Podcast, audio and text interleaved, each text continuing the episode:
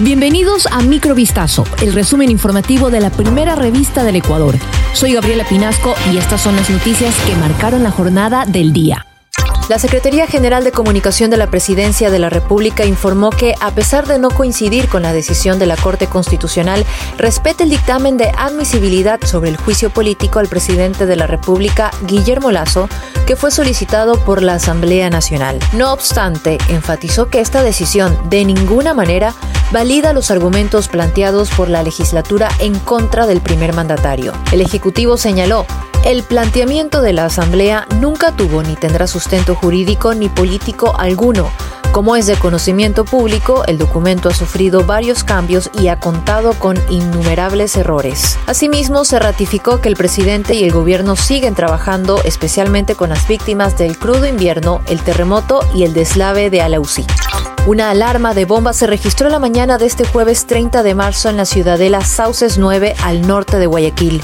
Unos vacunadores embalaron explosivos al cuerpo de un trabajador de una joyería. En imágenes difundidas en redes sociales se vio al hombre preocupado al pie del local donde labora. Los extorsionadores lo sometieron y lo usaron como amenaza porque los propietarios de la joyería se oponen a entregar el dinero que ellos exigen.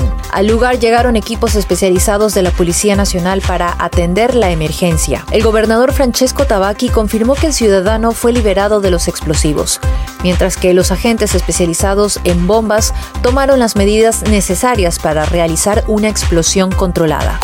Un video de las cámaras de seguridad de un restaurante de Plaza Lagos en la vía a San Borondón captó cómo un sicario fingió ser un cliente y hasta pidió una sopa, para luego disparar contra dos hombres, de los cuales uno falleció. El acto criminal sucedió alrededor de las diez y media de la noche de este miércoles 29 de marzo. Los reportes preliminares indican que dos sujetos llegaron al exclusivo local para cenar.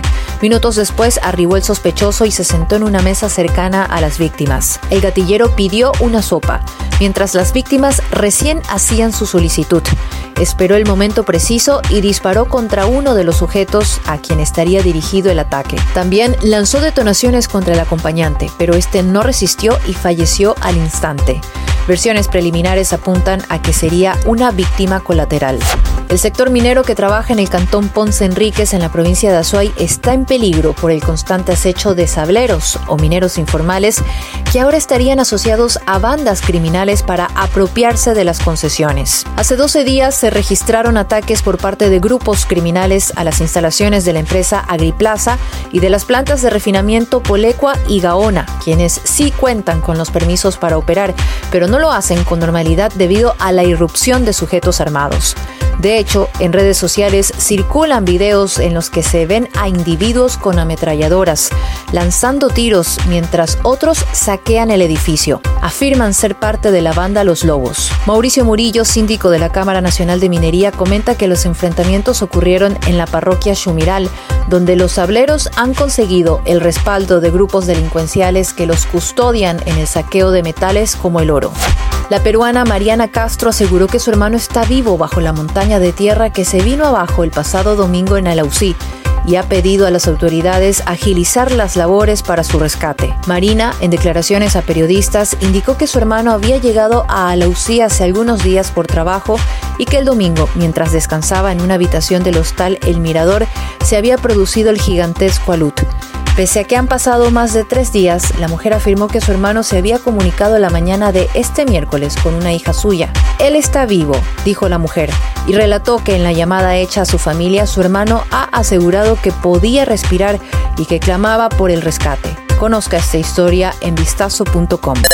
Esto fue Microvistazo, el resumen informativo de la primera revista del Ecuador. Volvemos mañana con más. Sigan pendientes a vistazo.com y a nuestras redes sociales.